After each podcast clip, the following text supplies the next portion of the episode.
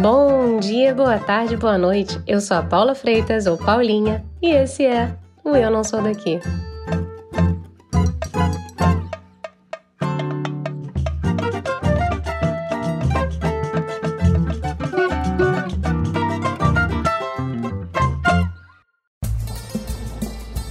Eu gosto de acreditar que quem escuta Eu Não Sou Daqui tá com a camisa do Brasil bem no fundo da gaveta, talvez sendo comida pelas traças, já que seu significado foi completamente sequestrado recentemente. Esse ano temos a oportunidade de dar aquela sacudida, tirar a amarelinha da gaveta, ou azulzinha, como você preferir, tá? Para aquele torneio que a maior parte dos brasileiros ama e que só acontece a cada quatro anos a Copa do Mundo.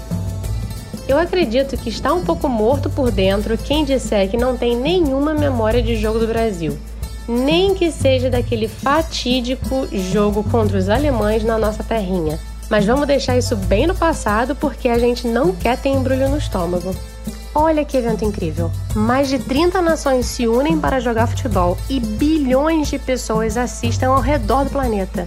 É simplesmente fantástico!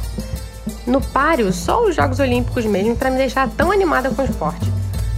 O país, sede desse ano, passou os últimos 10 anos sendo criticado pela mídia e por diversos ativistas, seja pelo custo do projeto, por cidades que foram criadas do nada e até por acusações de violação de direitos humanos. Não faltou polêmica. Eu tô falando do Catar. Um país pequeno, bem pequeno, com menos de 12 mil quilômetros quadrados. A nação também tem pouca história no futebol e nunca se classificou para a Copa. Eles conseguiram, por motivos de força maior, mudar também a data do torneio, que geralmente é realizado em junho e julho. Isso porque no Catar as temperaturas médias nessa época do ano ultrapassam os 40 graus Celsius e podem chegar a 50. Entre 21 de novembro e 18 de dezembro de 2022, o mundo vai estar ligado na Copa do Mundo no Catar será uma Copa especial não apenas para o país, mas para todo o Oriente Médio. Porém, a nossa convidada de hoje explica que as nações da região são muito diversas entre si. A Leila mora há 10 anos no Catar e, ao chegar em terras árabes, teve todas as imagens sobre o Oriente Médio indo por água abaixo. Foi tapa na cara atrás de tapa na cara. Descobriu que Dubai não é Bahrein, que não é Abu Dhabi e que, consequentemente, não é Catar. A gaúcha é formada em fisioterapia, trabalhou com artes plásticas, já foi produtora de eventos, empresária e hoje é guia de turismo no Catar. Mulher de piloto das antigas, ela criou asas com ele e voou com a família para alguns lugares antes de parar onde está. No episódio de hoje, ela explica como o Catar vai ter que flexibilizar socialmente durante a Copa do Mundo, alguns dos costumes e como é fundamental respeitar a cultura local por mais diferente que seja da sua.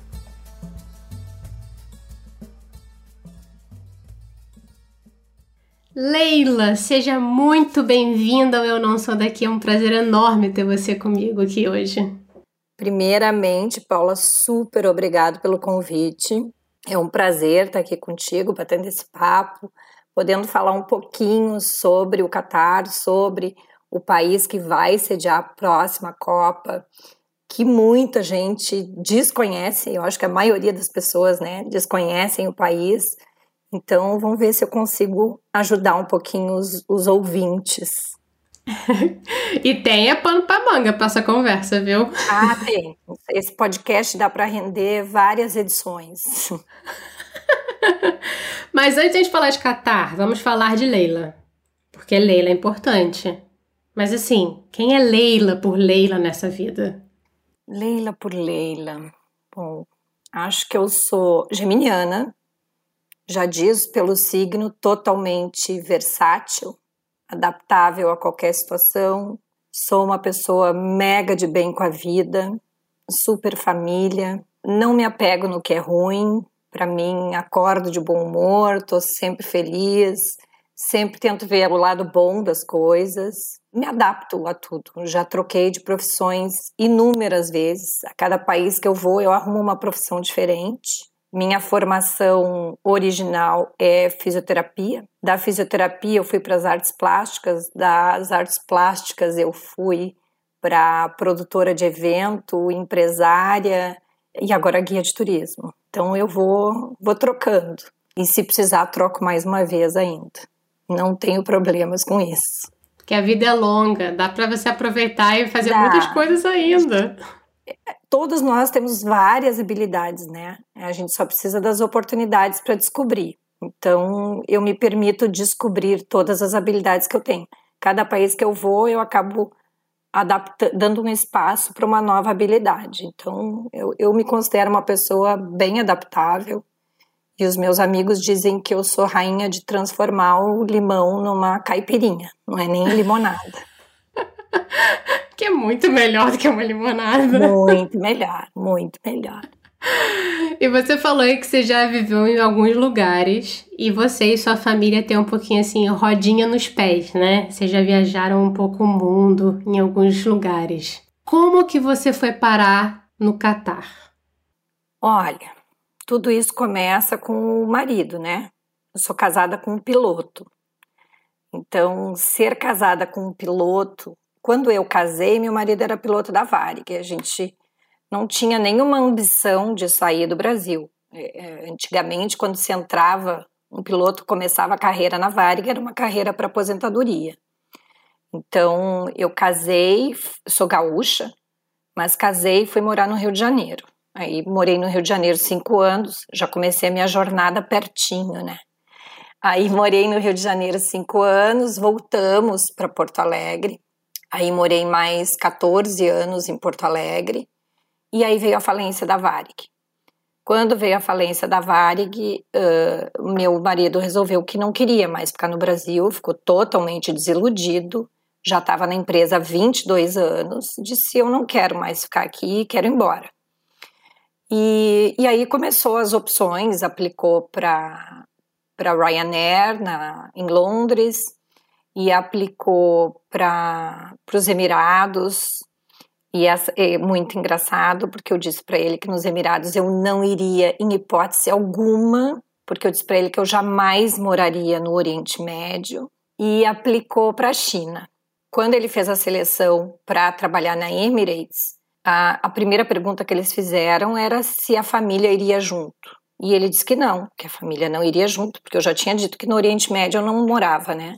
E aí ele não passou, na fase seguinte da seleção, porque eles sempre fazem questão que tu leve a família, né? Todos esses ah. países do Oriente Médio, eles preferem que você via, que você mude com a família, porque são menos problemas, porque tem toda essa coisa da religião.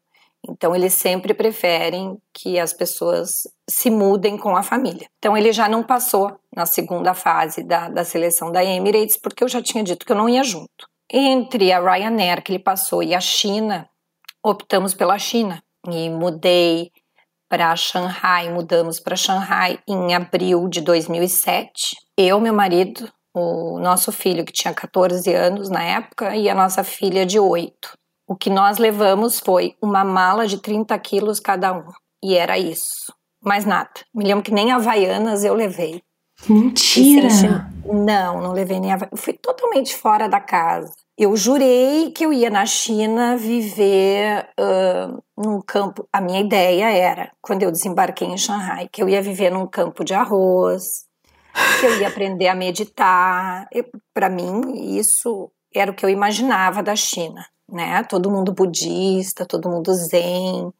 Eu sou uma pessoa super acelerada. Eu pensei, pronto, eu vou aprender a desacelerar, né? Vou, vou virar uma pessoa super calma, super tranquila. E o meu marido já tinha ido antes, e aí eu, eu comentava com ele, eu dizia, me fala alguma coisa. Ele dizia, eu não vou falar nada, porque eu não quero te criar expectativas.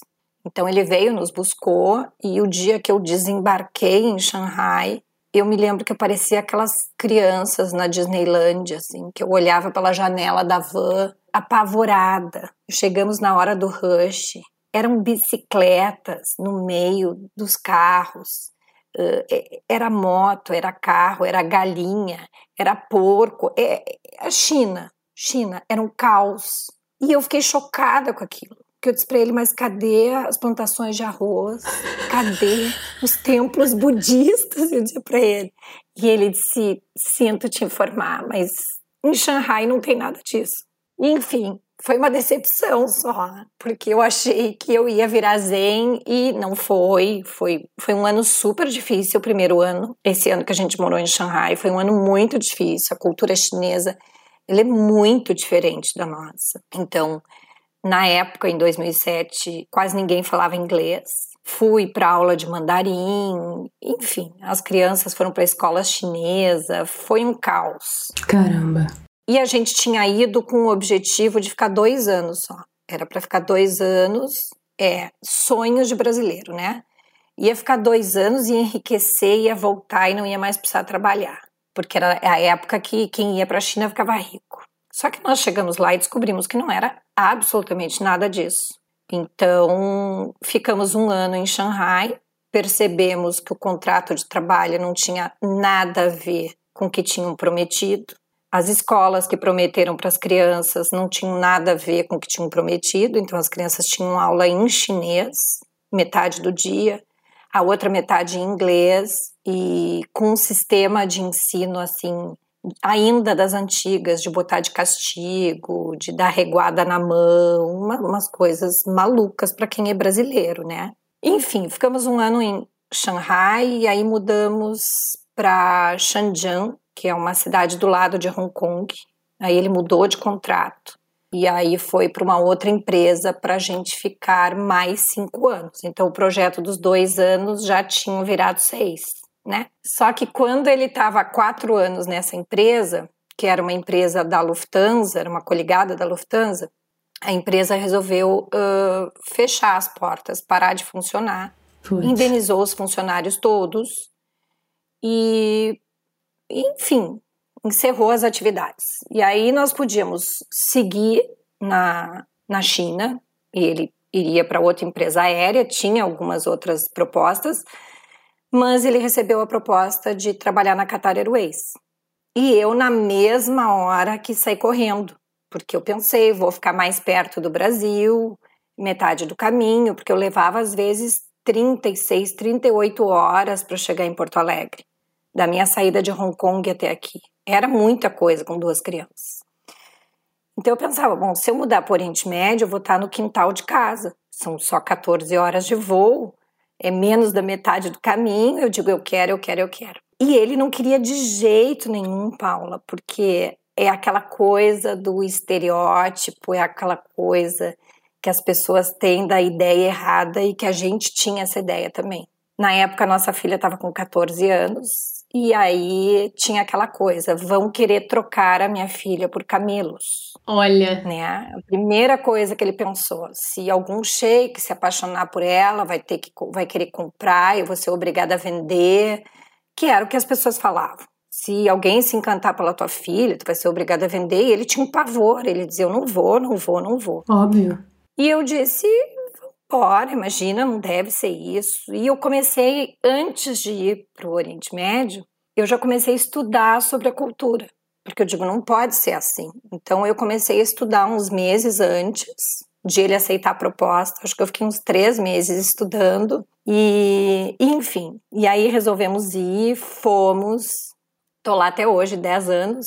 Adoro o Catar. Fui, fomos mega bem recebidos todas as imagens que eu tinha sobre o Oriente Médio foram por água abaixo.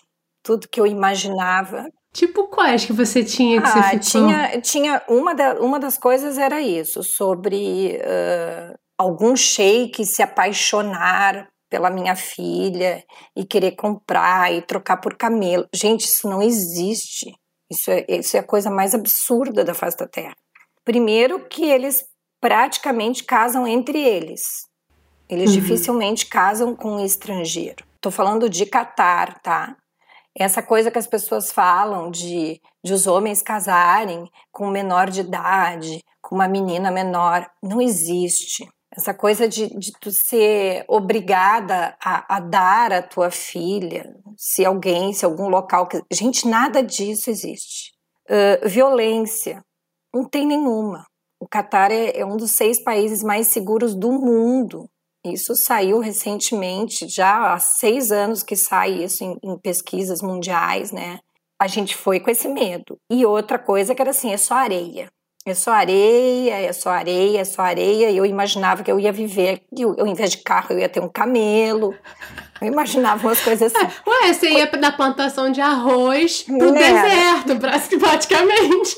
Mais ou menos isso. Me iludi com a plantação de arroz, né? E me iludi com deserto também, porque tem areia, óbvio, é deserto, né? Mas eles investem um absurdo em modernidade, em, em tecnologia, em construções de ponta, contratam os maiores arquitetos do mundo para fazer as construções. Então, assim, é um contraste violento. Quando as pessoas chegam, as pessoas se chocam, porque as pessoas também vão com essa ideia de que o Oriente Médio só tem areia. E quando a gente chega lá, a gente vê que é um país mais moderno que o Brasil, que é uma coisa que só a gente indo para ver. É difícil de, de, de mensurar, é difícil de explicar. Eu acho que o Oriente Médio, ele realmente ele tem que ser visitado para as pessoas entenderem. As pessoas hoje, elas têm muito a, a, a ideia de que o Oriente Médio é Dubai, né? Dubai é uma vitrine Dubai é uma Disneylândia para gente grande, como eu digo, e realmente abriu as portas do mundo, dos olhos do mundo para o Oriente Médio. Isso é fato. Dubai serviu de vitrine. Mas existem N países ao redor com culturas super interessantes e com culturas que, apesar de serem todos no Oriente Médio, todos com a mesma religião, cada um tem a sua peculiaridade uh, local e cultural, né, de, de cada país. Fico até feliz você trazer isso, essa questão de Dubai, porque eu acho que existe muito, assim, uma confusão na cabeça das pessoas de que qual é qual e qual é a diferença entre eles, assim. Se você pudesse pegar, sei lá, o Catar, Abu Dhabi, Dubai, quais são as grandes diferenças entre esses lugares, se você pudesse dizer pela sua experiência? É, a primeira diferença é que são países totalmente diferentes. Isso é uma coisa que as pessoas confundem muito. Abu Dhabi e Dubai fazem parte dos Emirados Árabes Unidos. São sete Emirados pequenos, onde Dubai e Abu Dhabi são dois deles, que se uniram e formaram um Emirado maior, que é um país. Emirados Árabes Unidos é um país e a capital é Abu Dhabi. Catar é um país independente, é um outro Emirado independente que não faz parte dos Emirados Árabes Unidos e que a capital é Doha. Entre esses dois países existe a Arábia Saudita. Então, o Catar só faz fronteira, a única fronteira terrestre que o Catar tem é com a Arábia Saudita. E a Arábia Saudita faz a fronteira com o Catar e com Abu Dhabi. Então, digamos, todo mundo pensa assim: ah, eu posso ir de carro de Dubai para Doha? Pode, são sete horas de viagem tem que passar pela imigração da Arábia Saudita duas vezes. Uma vez quando sai do Catar e entra na Arábia Saudita, e outra vez quando sai da Arábia Saudita e entra em Abu Dhabi. E ainda tem que atravessar todo Abu Dhabi para chegar em Dubai, que é na ponta do, uhum. do Emirado. Então, assim, são países diferentes. É mais ou menos como se a gente pegasse e dissesse assim que o Brasil, a Argentina e Uruguai é tudo a mesma coisa. Não é, não? Não é. Não é. não é. Entendeu? Então, Paula, são países totalmente diferentes. Isso é principal. Os, os Emirados Árabes, os sete Emirados Árabes Unidos, o Catar e o Bahrein, eles fizeram parte de um protetorado britânico por cerca de 50 anos. Mas eles, em 19, na década de 70, eles se separaram porque a Inglaterra saiu desse protetorado, ela entregou esse protetorado, disse que não tinha mais interesse, porque ela entrou nisso por causa da descoberta do petróleo. Então ela entrou para ajudar, ajudar na exploração uh, do petróleo, óbvio, ganhando a parte dela, né, mas levando tecnologia, levando segurança para esses países. E quando ela não tinha mais interesse, ela avisou que ia se retirar e aí esses nove países foram orientados a criar tipo uma união uh, entre eles, formarem um emirado só. Só que o que aconteceu é que quando eles estavam nesse processo de unificação, o Catar descobriu o gás natural. E desses nove emirados, o Catar é o único que produz gás natural. Ele é o terceiro maior produtor de gás natural do mundo. Então, quando o Catar descobriu o gás, ele caiu fora dessa união desses Emirados. E aí o Bahrein, que tem petróleo suficiente para ele, que é um país super pequenininho, disse: não, então eu também não quero. E saiu fora. E os sete Emirados Árabes que restaram se uniram e formaram os Emirados Árabes Unidos. Então, Bahrein é um país, Catar é outro país, e os sete Emirados Árabes Unidos são sete Emirados que se reuniram para formar um único país, cuja capital é Abu Dhabi. Você vê, né? A gente pega tudo, bota tudo no mesmo caldeirão e bota fala que é tudo a mesma tudo coisa. Tudo no mesmo saco. E principalmente agora em época de Copa do Mundo, eu recebo gente me dizendo assim: ai, ah, comprei, fui sorteado para os ingressos uh, da Copa, tô com os meus ingressos, queria que tu me desse um orçamento para fazer turismo em Dubai. Digo, gente, Olha só, turismo em Dubai, eu posso te indicar uma guia, porque é outro país.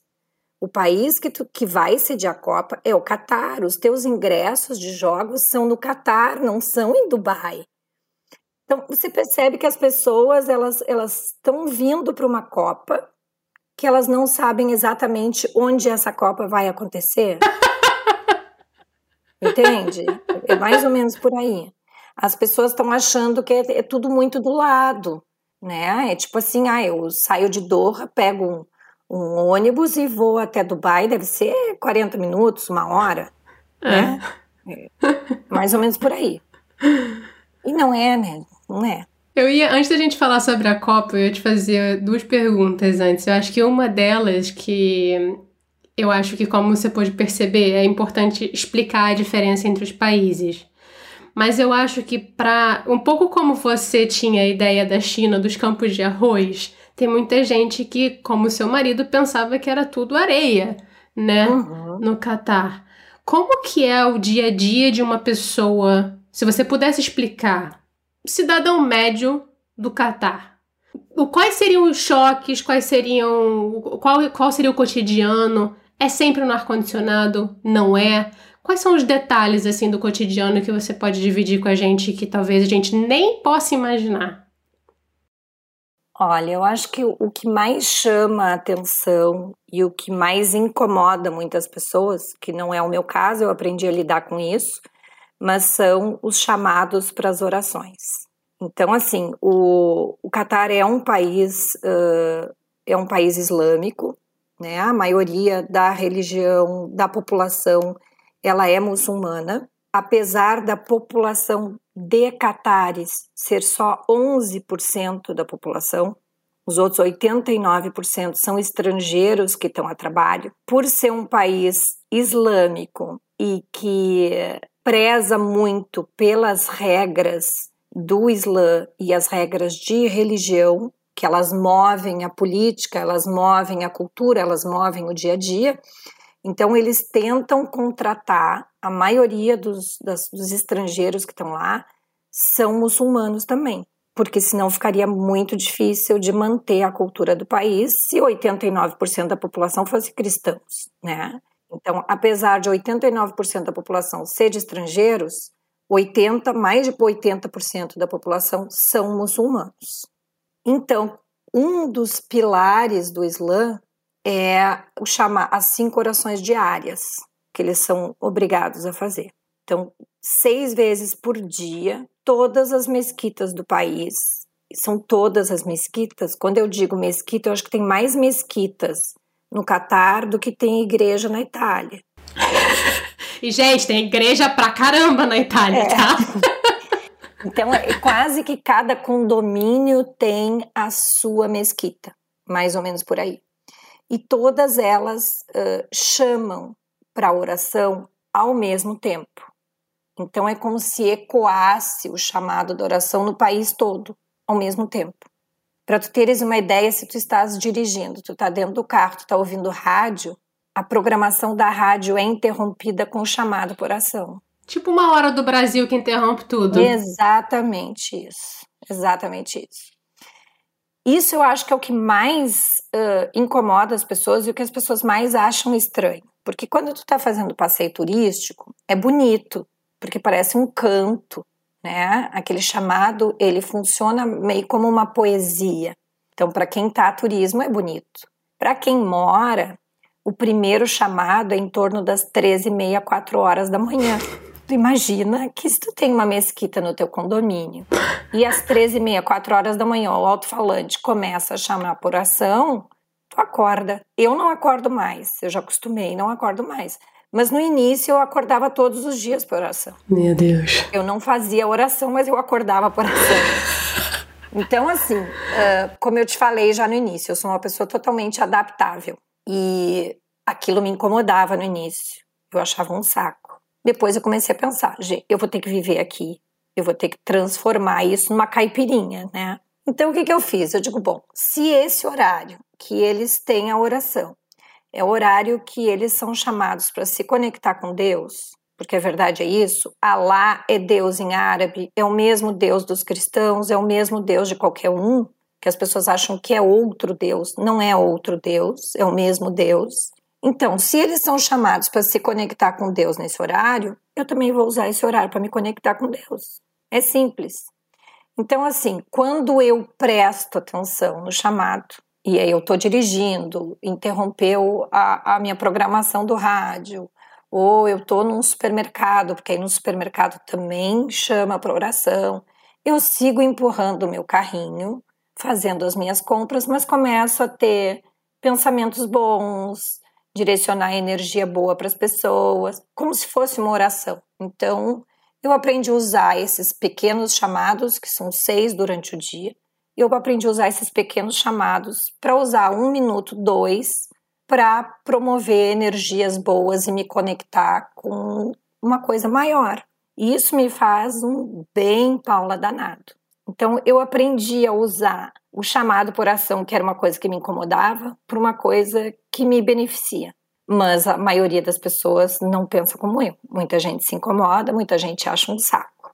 Outra coisa ruim, que isso é ruim mesmo, é o verão. O verão é uma coisa insuportável. De julho a meio de setembro, a gente vive no inferno. É o que eu digo assim, que abrem as portas do inferno. Tem dias que chega a fazer 52 graus. Caraca. É muito quente. Apesar de não ser um calor úmido, é um calor seco. É como se a gente estivesse numa sauna seca mas a gente não consegue ficar ao ar livre. É, é, realmente parece que falta ar, a gente meio que sufoca por causa do tamanho calor, né? Então, assim, as paradas de ônibus têm ar condicionado, todos, todas as lojas, shopping center, restaurante, absolutamente tudo que é lugar tem ar condicionado central. As casas todas têm ar-condicionado. É mais ou menos como a Europa, que todo mundo tem calefação. Uhum. Lá tudo tem ar-condicionado. Então, as cozinhas têm ar-condicionado, porque senão as geladeiras não dão conta. Olha é, o, o, país é, é programado para o calor. E aí, nessa época, a gente vive praticamente dentro de casa. O máximo que tu faz é assim, ó, tu, é, vai até o carro, que também tem ar-condicionado, e aí do carro até o shopping, que também tem ar-condicionado. E muitas pessoas, por o país ser extremamente seguro, ainda deixam o carro ligado com o ar-condicionado funcionando enquanto entram dentro do shopping para quando voltarem o carro tá fresquinho. Mentira! Isso é possível, por isso que eu digo, tem coisas ruins, tem, mas em que lugar no mundo tu pode deixar o teu carro ligado e deixar ele estacionado e entrar num shopping para depois chegar lá e o carro tá no mesmo lugar. Que loucura, gente.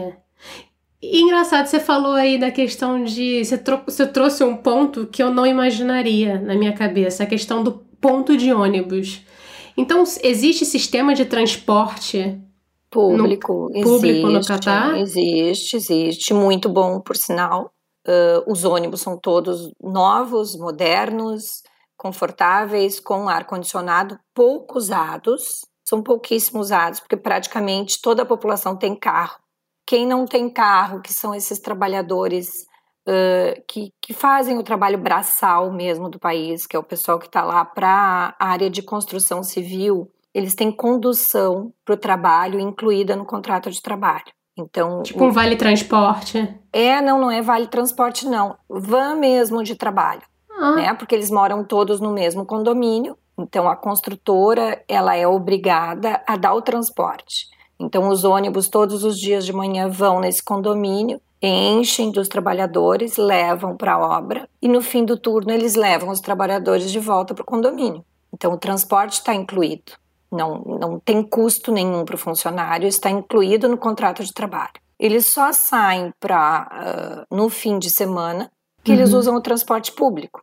E, e, aí eles usam o transporte público ou eles usam metrô, que a gente também tem três linhas de metrô, ou usam Uber, que também funciona, ou usam táxi do governo, que também funciona, enfim.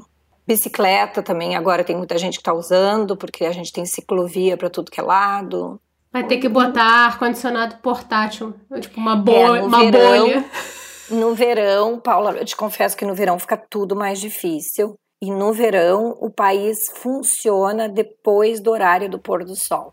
Então, antes do horário do pôr do sol, dificilmente a, a cidade fica meio que uma cidade fantasma, né? Por exemplo, eu que trabalho com turismo, as pessoas fazem turismo durante o horário que o sol está alto, mesmo sendo quente. A gente dá um jeito, vai entrando, entra num restaurante, pega um arzinho, entra numa loja, a gente vai indo, né? Uhum. É um pouquinho dentro, um pouquinho fora. Mas as pessoas que vivem lá e que podem optar, elas optam em sair de casa depois do horário que o sol se põe. Que aí, ao invés de 52, vai para 38. Que doideira. É, então, assim, 9 horas da noite tá 38 graus. Um clima de praia no Rio de Janeiro. Pois é. Então, então as pessoas, digamos que no verão o horário muda. No verão Sim. as pessoas trabalham durante o dia no ar condicionado e aí elas saem para se divertir só depois que o sol se põe, que é para para conseguir suportar ficar na rua. E falando de calor, eu li uma coisa curiosa e eu não sei se é verdade ou não, mas eu li que algumas cidades, algumas regiões do Catar, as pessoas meio que abandonam essas cidades porque não sei se elas não têm infraestrutura do ar-condicionado, mas ficam meio que umas zonas abandonadas, assim, no país. Isso é real? Não, não é real. O que acontecia antigamente, antes da descoberta do petróleo, antes da descoberta do gás, eles eram nômades. O, o povo catari, ele foi um povo nômade. Então, eles praticamente viviam dois meses no deserto e dois meses na costa, que o Catar uhum. é uma, uma península, né? E esses dois meses que eles viviam na costa eram os dois meses que eles se dedicavam à pesca e o mergulho de pérolas, que era a economia que mantinha o país. Então, nesses meses de primavera e verão, digamos assim, esses seis meses, eles viviam nas cidades costeiras. Quando chegava o outono e inverno, eles migravam para o deserto, para os acampamentos no deserto. Então, talvez tenha sido isso que tu leste das cidades oh, abandonadas, né? Porque realmente elas ficavam abandonadas, mas por uma questão de, obviamente, falta de estrutura e por uma questão de, de economia. Então, nos, nos dois meses que era a época de pérolas, que era a época de pesca, uhum. eles viviam nas cidades costeiras. E aí, durante o inverno, eles viviam nas cidades do deserto. Hoje em dia, a gente tem a maioria das cidades são costeiras, como Doha, é uma cidade na costa com toda a infraestrutura. E existem os acampamentos no deserto, esses acampamentos no deserto hoje, eles têm ar-condicionado, eles têm os, os, banheiros químicos, tem internet, tem parabólica, tem tudo, né? E tem gente que até hoje uh, vive nas duas coisas. Então, por exemplo, passa a semana na cidade e passa o fim de semana no deserto. Essa é a diversão deles. Eles gostam de ir para o deserto, que é onde eles vão para as dunas, é onde eles brincam com os carros lá, fazem umas maluquices lá no meio da areia, sobe, desce, é onde eles vão com os falcões, que eles ainda seguem com a cultura da falcoaria, então eles vão treinar os falcões, é, é onde eles vão andar de camelo, é o parque de diversões deles, é o deserto. Então, esses acampamentos no deserto, eles seguem existindo. Para turista, é onde o turista vai participar de todas essas atividades, mas para o residente é uma diversão, é tipo a casa de praia, hum. sabe? Que o brasileiro no fim de semana, quando tem o feriadão, vai para casa de praia, eles vão para o acampamento no deserto. Então é uma você acha que é um pouco um misto dos dois, é uma questão de lazer, mas uma questão também de conectividade com o passado, de conexão Totalmente com o passado. Cultural. Uhum. Totalmente cultural. Uma das coisas uh, que o Qatar faz questão de manter, e é, eu acho que é a grande diferença com Dubai, que as pessoas comparam muito, é que Dubai se modernizou tanto que essa conectividade ela já é menor do povo local. Né? O, o, pessoal de Dubai ele já é mais muito, ele já é mais conectado com essa coisa moderna, com a coisa da cidade, com, com o carro da moda, né? Com aqueles carros mega velozes de marcas. O Qatari não. O Qatari é bronco, como eu digo. O Qatari gosta do deserto, ele gosta do carro 4x4, ele gosta de estar no meio da areia, com o pé no chão, ele gosta de estar jogado numa tenda beduína, tomando café, sabe? Ele é, ele é mais enraizado. Eu, como gaúcha, eu entendo muito isso, porque o gaúcho é muito apegado na cultura, né? Uhum. Essa coisa da, da bombacha, do churrasco no fogo de chão. Eles têm muito isso. Eles não desapegam da cultura deles, eles não desapegam dos antepassados. Tanto que uma das coisas quando a gente chega no Catar, que a gente se espanta é pelas roupas que eles usam. Porque as mulheres todas usam a baia, que não é uma obrigatoriedade. Uh, o Islã não pede para usar a baia. Ele pede para cobrir o cabelo e andar modestamente mas elas usam a baia, que é a túnica preta, e elas cobrem o cabelo e algumas ainda cobrem o rosto, por opção. E os homens todos andam com o tobe branco, com, com a guta, que é aquele lenço na cabeça, eles andam literalmente a caráter. E não é, por, e não é porque é uma questão, sei lá. Não é obrigatório. Não é para ir não na é mesquita, não é. Não, não é o dia a dia. É o dia a dia. Tanto que é, é, tão engraçado, porque se a gente pega voos, por exemplo, o Qatar, eles são muito conectados com a Inglaterra, até por causa desse, desses anos que eles foram protetorados, né, que eu te falei. Então, tem cinco voos, seis voos por dia para Londres. Eles vão para passar o fim de semana em Londres. Eles são donos de vários imóveis lá. Então, o que, que eles fazem? é, as mulheres principalmente, elas entram no avião com a roupa tradicional islâmica e quando você posa em Londres, dificilmente você vê descendo do avião alguma mulher com a baia, porque elas vão no banheiro, tiram a baia e descem em Londres com roupas normais. Claro que sem decote, com os ombros cobertos, respeitando a cultura, porém roupas ocidentais. Entendi. Entendeu? O respeito, então, respeito continua. É, então, o, a, o quesito religião permanece, que o que a religião pede é se vestir modestamente, não expor o corpo, isso é o que a religião pede, mas quando eles estão no Catar, eles usam a roupa tradicional que era usada pelos profetas e pelas mulheres na época que a religião foi criada. Isso que é tradição, o resto é história. E a maior parte do Oriente Médio, nos países de, de maioridade islâmica, são assim. E é, é isso que as pessoas acabam confundindo, porque óbvio que tem muitos países que, que as mulheres acabam se vestindo, se cobrindo por uma questão do marido, uma imposição masculina, isso é óbvio, porque essa coisa machista tem em todas todos os países, não é um privilégio do, do Oriente Médio, né? Uhum. Mas a religião não impõe isso. Pode ter algum homem que imponha no Catar, eu posso falar pelo Catar. No Catar, a, a vestimenta das mulheres ela não é uma imposição, ela é cultural. Então, elas usam e quando elas saem de lá, a maioria delas tira.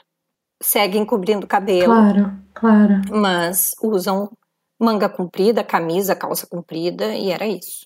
É, eu acho que eu amaria, sim, porque eu acho que essa parte das mulheres, eu acho que tem todo um outro campo pra gente explorar. Mas não dá ah, tempo ah, de falar sobre tudo. Não, se a gente entrar nessa parte das mulheres, nossa, isso aí dá um podcast enorme.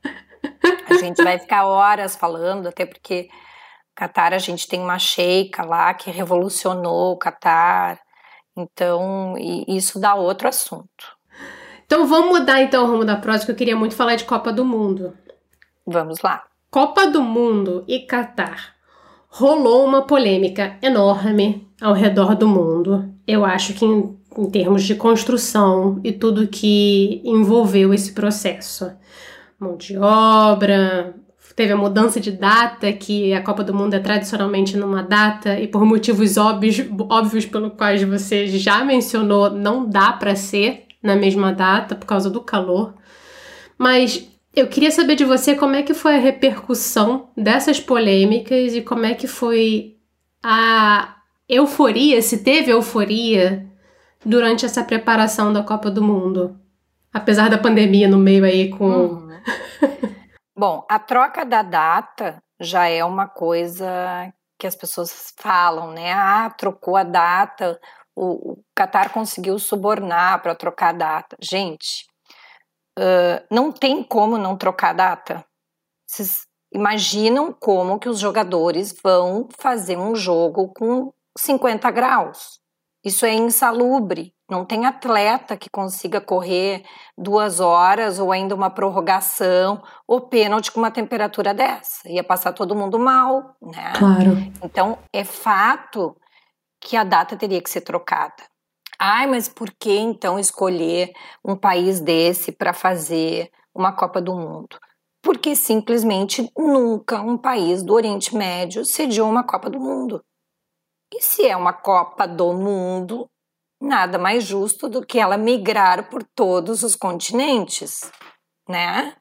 Então é muito egoísta do mundo querer que ela só vá para os países que têm história de futebol. Que as pessoas dizem, ah, o Oriente Médio não tem história de futebol. Ok, mas se for por história de futebol, então a gente deveria diminuir o número de seleções, porque a maioria das, das seleções que participam não tem história de futebol. Né? São poucos Com países certeza. que têm história de futebol. Eu acho que o quesito do. Eu não entendo nada de futebol, tá, Paula? Mas uh, eu falo por, por questões de direitos. Uhum. Se, é, se é um evento esportivo para conectar o mundo, o mundo tem direito a participar. Né? Claro. Né? E se ele migra em todos os continentes, nada mais justo de que pelo menos uma vez na vida ele passe pelo Oriente Médio. O Catar foi escolhido porque foi o país que se candidatou. Os Emirados não quiseram se candidatar, a Arábia Saudita não quis se candidatar. Esses países, acredito eu, é uma opinião minha, que não quiseram se candidatar com medo desta uh, invasão do Ocidente uh, dentro da cultura do Oriente Médio, porque é fato que o Catar vai ter que, digamos, ser flexível em muitas regras que ele tem hoje por causa de todas as nacionalidades que vão estar lá dentro. Eles vão ter que flexibilizar muita coisa. Então, não, não foram todos os países que tiveram essa vontade de flexibilizar. E o Catar, por ser um país, e aí entra a Sheikha Musa, que eu te falei, que é uma sheikha que revolucionou que foi ela que levou a Copa do Mundo para o Catar. É, o objetivo da Copa do Mundo é que o mundo conheça o Catar como país. Né? Eles querem ser vistos. Nada melhor do que uma Copa do Mundo para as pessoas tomarem conhecimento que o país existe. Então, esse foi o grande objetivo do país. E tinha que trocar data. Fato. Quanto a essa parte dos trabalhadores, é aquilo que eu te falei. Vou dar um exemplo assim, tá? Foram oito estádios construídos. Quer dizer, um deles foi reformado, os outros sete foram construídos do zero. Então, tá lá, foi feito o projeto. Vou dar um exemplo, tá? Uma hipótese. A, a construtora foi escolhida, o projeto foi aceito, aí a construtora vai lá e diz para o governo: eu preciso de 10 mil trabalhadores para construir esse estádio. Aí o governo cede para essa construtora 10 mil vistos. Ela vai em países pobres, é fato, uh, Índia, Bangladesh, uh, Quênia, em países pobres, de maioridade islâmica também, e pega os, os, funcionários que querem ir. Ninguém vai por obriga, ninguém vai algemado, ninguém vai acorrentado.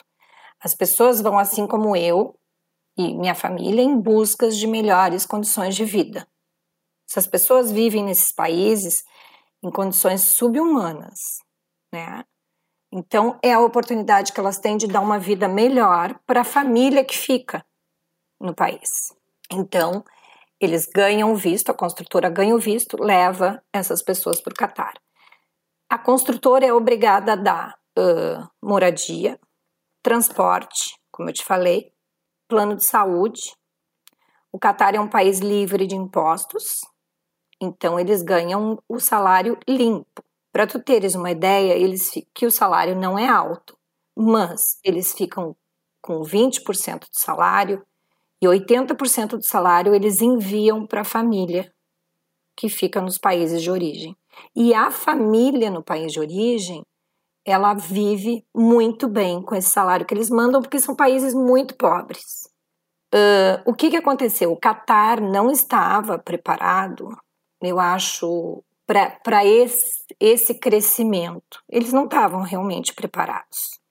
Então, quando as construtoras começaram a trazer uh, esse pessoal, não existiam regras de segurança do trabalhador, não existia regra de, da moradia, como é que as, constru as construtoras iam colocar esses trabalhadores nas acomodações, não existiam essas regras.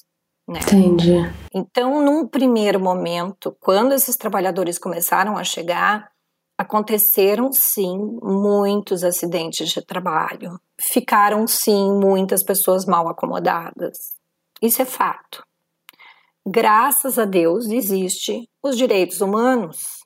E isso foi visto e foi questionado e foram em cima do governo do Catar e o governo do Catar começou a tomar providências junto uhum. a essas construtoras para melhorar a hospedagem dessas pessoas, para melhorar o, o sistema de saúde, para melhorar as, as condições de trabalho, o material de segurança, equipamento de segurança.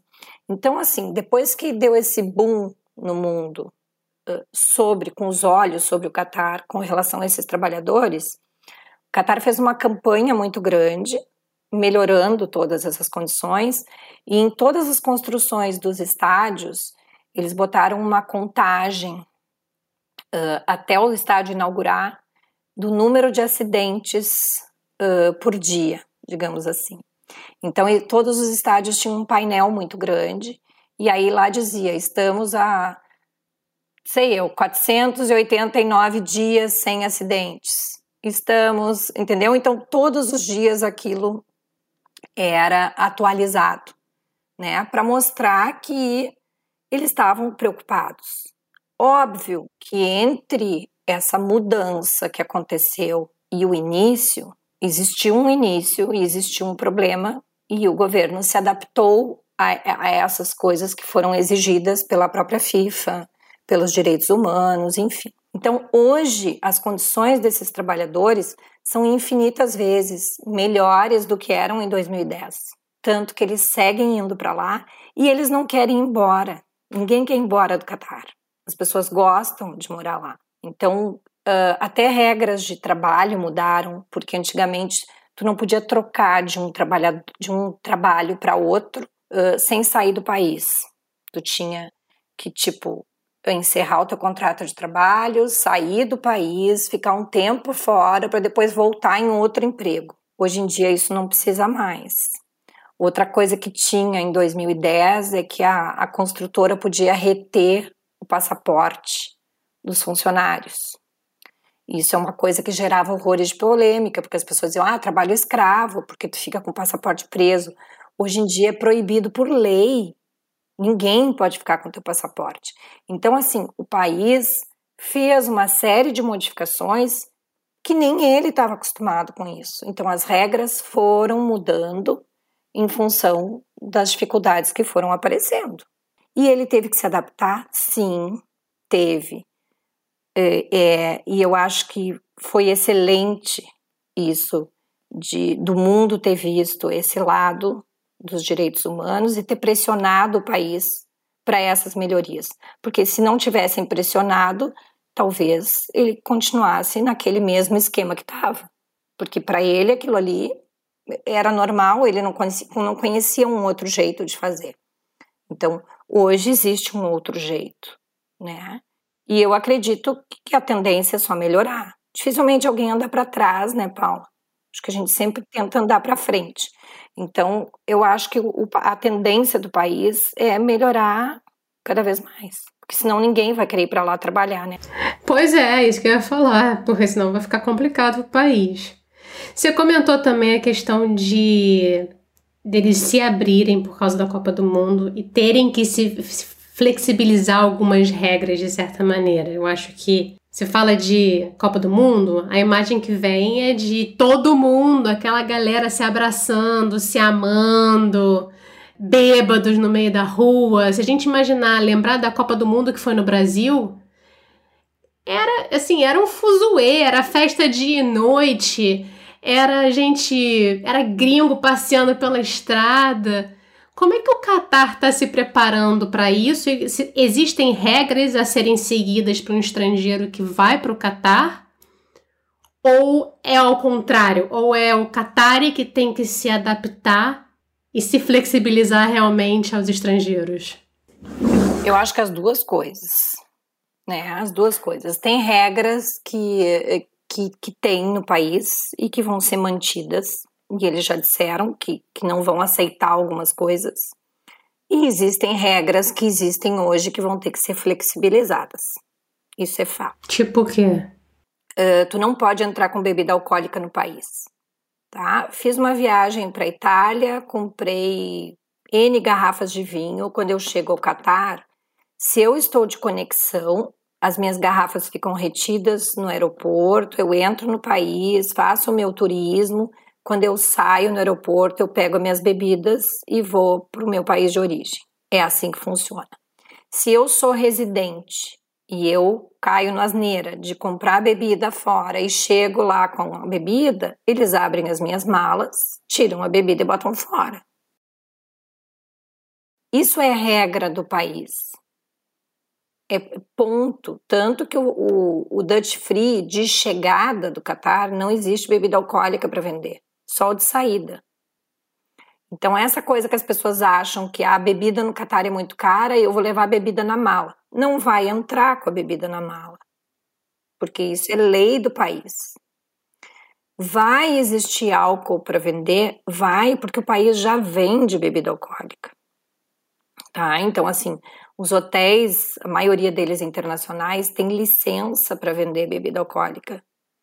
E a bebida alcoólica só pode ser consumida nesses hotéis, por quem é turista, ou quem é residente uh, tem uh, uma, uma licença. É um, um, existe um único lugar no Catar que a gente compra bebida alcoólica, que é um depósito que vende bebida alcoólica e derivados do porco, porque a carne de porco também é proibida na religião.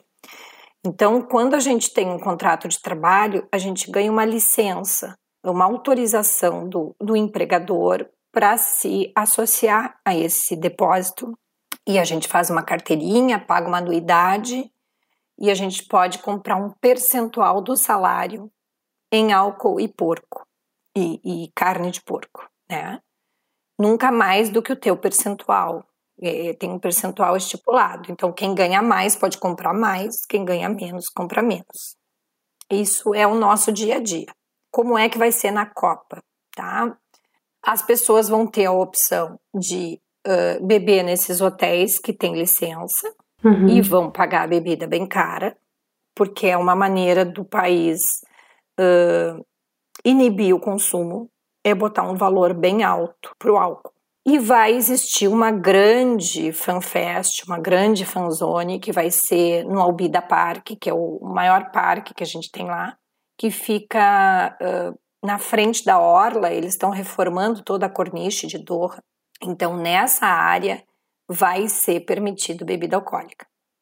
Mas você pode beber o álcool dentro dessa área. Você até pode sair da área bêbado, mas você não pode sair com a garrafa na mão. Você não pode sair com o copo na mão, entendeu? Uhum. Você só pode ficar com a bebida ali naquela área. Tipo nos Estados Unidos, que você não pode beber em público. Isso, isso. Então, beber em público não vai poder, mas vai ter bebida alcoólica para vender e vai ter bebida alcoólica a um custo bem alto, que é para inibir o consumo. Claro. Então, aquela pessoa que bebia 15 garrafas de cerveja, ela vai conseguir beber 5, porque o valor de 15 só vai poder beber 5, né? Você percebe como é que vai ser? Outra coisa, uh, é proibido no Catar manifestações de afeto em público. A gente pode andar de mão dada, pode andar abraçado, mas beijo na boca, aquela pegação brasileira que a gente está acostumada, isso não existe no Catar, por uma questão religiosa. Não, não funciona desse jeito. Então, isso eles já disseram que eles vão tentar inibir. Óbvio que eu acho que eles não têm noção do, da quantidade, porque eu acho que eles não vão conseguir controlar. Né? Acho que eles não vão ter como controlar. Mas eles vão tentar inibir. Não, até não no acredito. estádio, até no estádio, claro, comemorou um gol. Como é que você faz se não abraçar a pessoa que está do teu lado? Não, não, esse tipo de coisa não tem. Eu digo mais é aquela pegação brasileira, né? Do, do mão aqui, mão ali, aqueles beijos calorosos, esse tipo de coisa, uh, entre homem e mulher principalmente, isso a gente não vê no Catar. O que a uhum. gente vê é um namoro à moda antiga, mãozinha dada, mão no ombro, é isso que a gente vê, né? E eles vão tentar inibir isso, óbvio. Eu acho que eles não vão conseguir controlar. Eles vão inibir, mas não vão conseguir controlar 100%. Não, não tem como, né? Eu acho que basicamente o que as pessoas mais se preocupam é isso. Outra coisa que é uma polêmica bem grande com, com a homossexualidade, né? Com é, isso todo mundo questiona muito. Então existia uma época no Catar que para tu te hospedar num hotel uh, só podia se hospedar num hotel sendo casado. Uh, tinha que apresentar certidão de casamento. Isso não era só no Catar, no Oriente Médio todo, né? Hoje em dia não tem mais isso. Hoje em dia eu canso de receber turistas que são casais de namorados que ficam hospedados uh, no mesmo hotel sem ter certidão de casamento. Então isso já foi flexibilizado, né? Outra coisa, quando se fala de ah, o país não aceita uh, homoafetividade, não, o país não aceita manifestação de afeto em público. Não interessa se sou eu e o meu marido que somos casados há 35 anos, não interessa se é o meu filho com a namorada, ou se são dois homens, ou se são duas mulheres, não interessa. Interessa que manifestações de afeto em público não são aceitas para ninguém, tá? Isso é fundamental. E isso eles disseram que eles esperam que as pessoas respeitem a cultura. Eles, eles fazem uma campanha de respeito. Você está vindo a um país do Oriente Médio, a gente espera que vocês respeitem a nossa cultura. Fato. E aí tem a coisa da roupa, tem o dress code, que a gente tem alguns lugares que tem dress code, que não pode entrar com muito decote, com barriga de fora, com mini saia. Todo shopping center no mundo inteiro tem um segurança na porta, não tem? Só que o segurança na porta do Qatar, ele controla a roupa que tu tá entrando. Então, se tu tá entrando com uma roupa que não é o dress code do daquele shopping, porque tem diferença de um shopping para o outro, ah, jura? Uh, eles não te deixam entrar. Tem dress code diferente de um shopping para o outro? Tem. Tem shopping que não se incomoda com a roupa que tu vai. Tem shopping que se incomoda e tem shopping que são shoppings privados, porque lá no Catar tem muito isso, tipo um sheik que é dono de um shopping. O shopping é todo dele. Então, ele resolve como ele quer que as pessoas se vistam. Então, por exemplo, ele não gosta que os homens vão de bermuda, ele não gosta que, que as pessoas usem calça uh, rasgada, calça jeans manchada. Ele quer que as pessoas uh, andem mais arrumadas no shopping dele. Então, tem segurança lá que se tu tiver com uma roupa muito de chinelagem, ele diz que tu não tá com a roupa de acordo para entrar no shopping. Olha só. É, vai ser assim, um respeito mútuo, porque senão vai, vai ficar complicado. Vai ter que se rolar é. um respeito mútuo. Vai, eles vão ter que flexibilizar, vão, mas as pessoas também vão ter que respeitar o onde eles não vão querer flexibilizar. Claro. Né? Então vai ter que ser um pouquinho de cada um.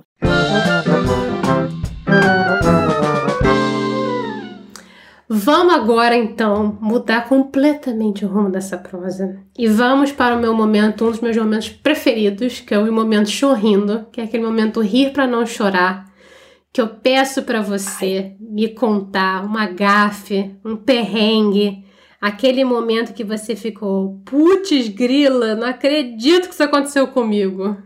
Ixi, eu tenho tantos. Assim eu que é bom. Tanto, mas eu gosto de contar muito um, assim, que todo mundo se diverte muito. Eu tenho uma cadela que, que nós compramos na China e foi conosco da China para o Catar e que o nome dela é Tequila. Quando nós colocamos o nome da tequila de tequila, jamais na minha vida eu achei que eu ia para um país muçulmano. Putz, grila. E tequila, tequila, ela é, ela, ela fala tequila em qualquer idioma. Se tu falar em inglês, se tu falar em espanhol, se tu falar em português, fala, é sempre tequila. Então não é nenhuma coisa que se eu chamo ela de tequila, os outros não entendem, porque tequila é, é uma palavra que é mundial, né? Mas nós tínhamos mudado para o nosso condomínio. Nosso condomínio é um condomínio de casas, e logo que eu mudei, eu não tinha posto ainda o portão uh, da casa para frente do condomínio. Então eu tinha que ficar com a tequila trancada dentro de casa, porque senão ela fugia. Uhum. E eu tinha me mudado fazia uma semana, eu acho.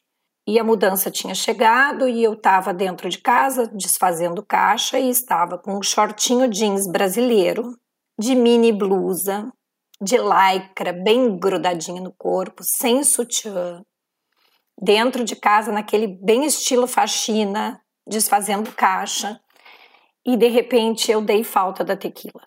Comecei a procurar na casa inteira, não achava tequila, descobri que a porta que dava para o pátio de trás estava aberta e que, consequentemente, ela teria fugido.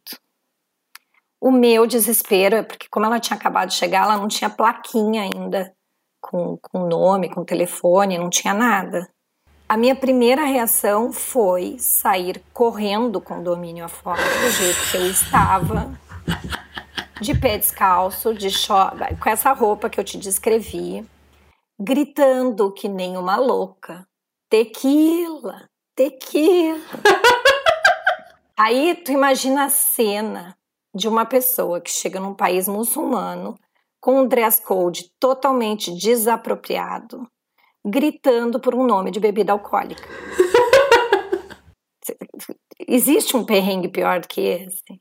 É, é, é, se eu não fui presa ali, nunca mais. Que as pessoas ficam nessa coisa de que eu vou ser presa, vou ser presa. Não vai ser presa coisa nenhuma.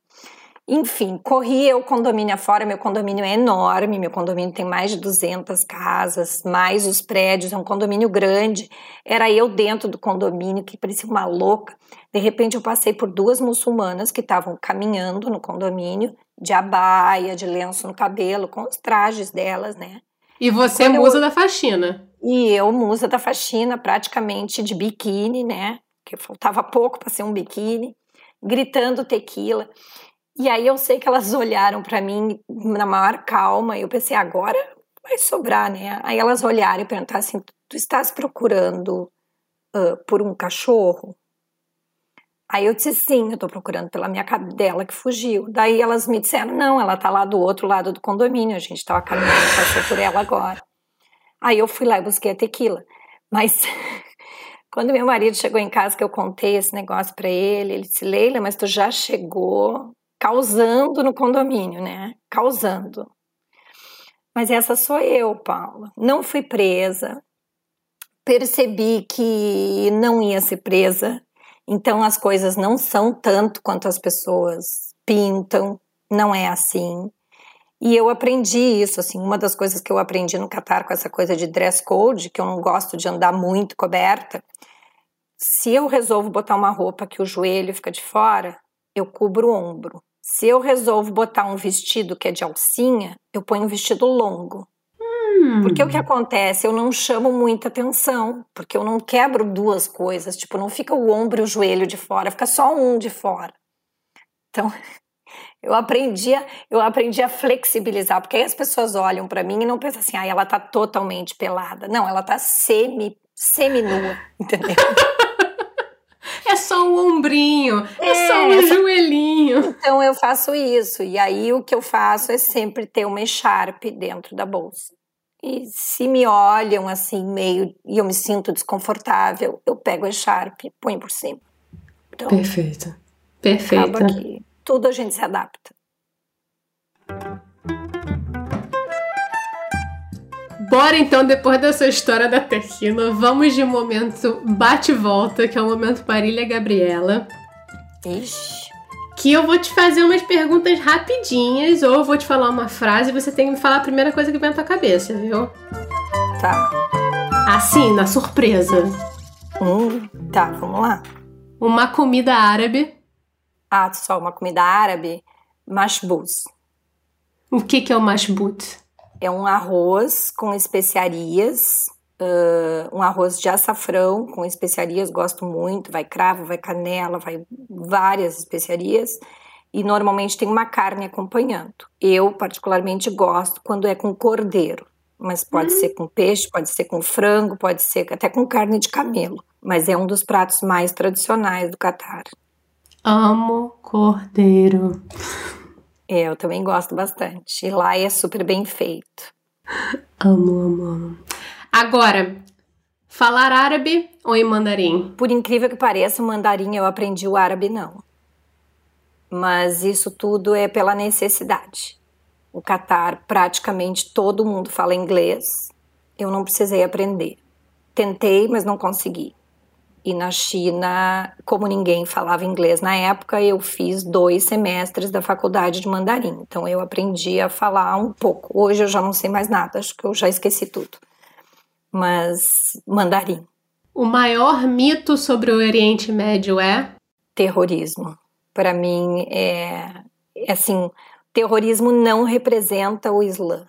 O terrorismo são radicais que usam o nome da religião para cometer barbaridades. E, enfim, eu acho que é a, é a grande grande sacada é quando as pessoas se derem conta que põem o Oriente Médio inteiro nesse negócio do, do terrorismo e o terrorismo é um pequeno grupo que difama toda uma religião e um povo. Agora, ser guia turística ou turistar? Ser guia turística amo turistar, sou apaixonada, mas eu me encontrei tanto nessa coisa de ser guia, porque já deu para ver que eu gosto de falar, eu gosto de me comunicar, eu gosto de contar história e eu amo receber as pessoas. E essa essa conexão que eu criei de, de do turismo no Catar me faz sentir próximo do Brasil, porque como eu recebo assim, 90% das pessoas que eu recebo são brasileiros, é, é como se eu tivesse conectada com o Brasil o tempo inteiro. Né? Eu me sinto próxima do Brasil e eu acho que é isso que realmente me encanta em ser guia de turismo. Delícia. Agora, um lugar inesperado no Catar? O deserto do Catar é um dos pouquíssimos desertos no mundo onde as dunas encontram o mar. Né? A maioria dos desertos são secos e o deserto do Catar é um deserto que é invadido pelo mar, o Oceano Índico. Então, realmente é uma paisagem totalmente inesperada. Nossa, que maravilha. Ar-condicionado ou um dia de chuva? Ai, eu acho que é ar-condicionado porque eu odeio guarda-chuva. não suporto guarda-chuva, não suporto sombrinha. E aí um dia de chuva significa que eu preciso do guarda-chuva e da sombrinha. E eu tenho pavor de guarda-chuva e sombrinha. Então eu acho que eu ainda prefiro um dia no ar-condicionado. Para terminar o bate-volta, o que que tua família mais teve que aprender morando no Catar? Acho que conviver com outras culturas. Principalmente, eles já aprenderam isso na China, mas no Catar a gente teve que aprender a respeitar mais regras, né? Uh, principalmente os meus filhos, que foram para lá adolescentes, e aí já tinham regras de só poder sair na noite depois dos 21 anos de idade, só poder consumir bebida alcoólica depois dos 21 anos de idade. Então eu acho que o que a gente mais aprendeu foi respeitar regras. Como eu te falei, isso para mim virou uma coisa muito simples. Respeitar a regra para mim é uma coisa simplíssima hoje em dia, é uma coisa que não me incomoda. Então, eu acho que foi e também não incomoda eles. Eles para eles é de uma naturalidade respeitar regras, porque eles cresceram assim, né? Filhos bem criados, basicamente. Bem, bem criados, basicamente. E, e eles ficam indignados quando eles veem as pessoas com dificuldades de respeitar a regra. Né? Eles acham assim uma coisa tão simples que eles não conseguem entender como que as pessoas não conseguem respeitar uma regra. Tamo juntos, eu também não entendo não, viu? Pois é. Tá, é um mistério para mim.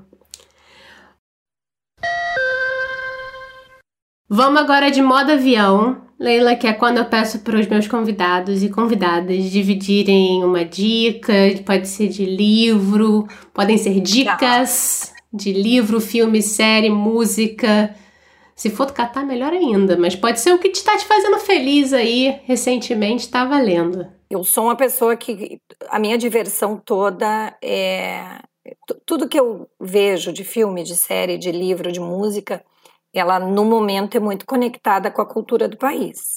Isso é fato, porque eu gosto de, digamos, de assistir e aprender. Tá? Eu sou uma pessoa que eu gosto muito de, de ver filmes ligados à cultura, ligados à história, uh, filmes baseados em histórias reais. Eu gosto. Eu prefiro a filmes de ficção. Então, assim, eu vi uma série recentemente que gostei demais, que eu olharia ela novamente. É uma série longa pra caramba, que chama Ertugrul, mas é a história da formação do Império Otomano. Olha. o Império Otomano é uma série turca, tem no Netflix. E para mim foi fundamental, assim, porque basicamente a, a série toda conta sobre o início da religião muçulmana, sobre as cruzadas, quando eles eram, tentaram, né, os, os cristãos tentaram oprimir os muçulmanos, acabar com a religião. Então, para mim foi muito importante ver. Óbvio que é, tem muita coisa de ficção, mas 50% dos personagens são reais, são personagens que existiram, que fizeram parte da história. O próprio Ertugrul, que é o personagem principal, o túmulo dele existe na Turquia. Então, para mim, foi uma série muito legal que eu assisti e, e gostei demais. Super recomendo para quem gosta de história. É muito legal. Uh, outra coisa, música no momento, música árabe. Adoro. Adoro uma música árabe, não entendo nada do que eles estão cantando, mas eu acho a batida árabe uma coisa muito gostosa, assim, me, me dá. Eu sou de origem árabe, na verdade. Não sei se essas são as minhas raízes, mas eu fico muito conectada. Leila, para quem não sabe, é um nome uh, é um nome árabe. Leila significa noite, né? E é o meu nome, tenho ele aqui, ó, no meu peito, em árabe. Então eu, eu me sinto fazendo muito parte da cultura. E aí um, um dos músicos que eu gosto muito é o Khalid, que, que tem uma batida muito moderna, mistura. Às vezes ele faz umas coisas com DJ. Uh, eu gosto bastante, assim. Olha. Tem algumas músicas que quando o pessoal for ouvir vai conhecer, porque eram músicas que tocavam na novela O Clone. Enfim, São músicas bem badaladinhas. Halit com Filme. H ou com R? É, é K-H-A-L-E-D. Uhum. Show. Porque o KH no árabe ele tem um som de, de assim, um som aspirado, um R aspirado. Ah, então não é Khaled, por exemplo, é Khaled. É, Khaled. Olha! É, não é Sheikh Khalifa, é Sheikh Khalifa. Caramba! É, ele tem um sonzinho diferente. Tem um livro muito legal que eu que é difícil de ler porque é um livrão assim, mas é um livro chamado O Mundo Muçulmano do Peter Demand. Uhum. Esse livro uh, ele conta exatamente sobre isso que as pessoas têm do terrorismo do Oriente Médio. Então ele conta um pouco do como como surgiu isso tudo. Ele tem um pouco de história, ele tem um pouco da atualidade e um pouco do futuro. Então, digamos que é uma trajetória do, do mundo muçulmano. É um livro legal para quem gosta de desmistificar, de, de derrubar preconceitos. Eu acho que é um livro bem legal. Não é um livro para diversão, é um livro para instruir, mas eu acho bem legal para quem gosta. Importante para a gente destruir umas, uns preconceitos é, aí na nossa cabeça. Exatamente. E filme, tem um filme que eu sempre indico para os meus turistas. Tô, tô falando tudo com relação à cultura do Catar, né? Adoro. Mas tem um filme que eu sempre indico para os meus turistas, que foi um filme que foi lançado no Catar em 2010, um filme que parte dele foi filmado no Catar, que é um filme com Antônio Bandeiras, chama Black Gold. Eu acho que na tradução em português é O Príncipe das Arábias, alguma coisa assim. Mas ele conta a história da descoberta do petróleo nesses países do Golfo. Então, uh, claro que é um filme de ficção, uhum. mas conta um pouco dessa coisa de dos, dos ingleses chegando, descobrindo o petróleo, uh, conversando com as famílias de beduínos para explorar petró o petróleo, algumas famílias sendo contra, outras famílias sendo a favor, porque algumas eram a favor do progresso, outras eram contra, porque achavam que era contra a religião, essa coisa da ganância, do poder, do dinheiro. E, então é muito legal uh, essa, essa coisa toda, assim, eu gosto. E parte desse filme, a parte, as cenas que são do deserto, elas foram filmadas no deserto do Catar. E, e tem uma história legal, assim, da, da, do lançamento desse filme lá, porque quando caíram as, as Torres Gêmeas, uh, um dos, dos bairros que foram super afetados lá foi um, um bairro chamado Tribeca, em Nova York. Uhum. E aí, na época, uh, eles criaram um festival de cinema chamado Tribeca, que esse festival de cinema, o mentor desse festival de cinema foi o Robert De Niro, e eles criaram esse festival para juntar dinheiro para ajudar a reconstruir esse bairro. Sheikh Amusa mais uma vez, que eu já disse que nós vamos fazer um podcast sobre ela. Sheikha Musa sabendo disso e querendo tirar essa imagem de que todo o Oriente Médio uh, apoiou aqueles ataques terroristas, essa coisa toda, ela contratou Roberto De Niro para levar o festival Tribeca para o Catar. E esse festival aconteceu de 2010 a 2013 no Catar. E em 2010, quando esse festival aconteceu lá, esse filme Black Gold foi lançado durante o festival. Então, Antônio Bandeiras foi. Uh, eles convidaram personagens do mundo todo na mídia uh, para irem ao Catar, para conhecer o país e para justamente desmistificar e mostrar que os países do Oriente Médio não são países terroristas e uhum. que um pequeno grupo não representa os países do Oriente Médio. Leila, muito, muito, muito obrigada. É, eu aprendi um bocado sobre o Catar que eu não sabia. Apesar de ter lido, é, acho que consideravelmente sobre o Catar, é, não só para falar com você, mas por causa da Copa do Mundo que está acontecendo. Mas te agradeço muito e espero que um dia eu possa te visitar no Catar. Já está feito o convite. Eu agradeço o convite pelo espaço, né? Eu acho que ajudar a ter esse espaço sempre para ajudar a desmistificar um pouco sobre a religião, sobre os países do Oriente Médio. Acho que é um, é um trabalho que a gente, como guia de turista, a gente, como, como residente do lugar, né, quando a gente tem esse espaço, a gente tem que agradecer, porque só quem vive para saber que a realidade não é o que a mídia pinta.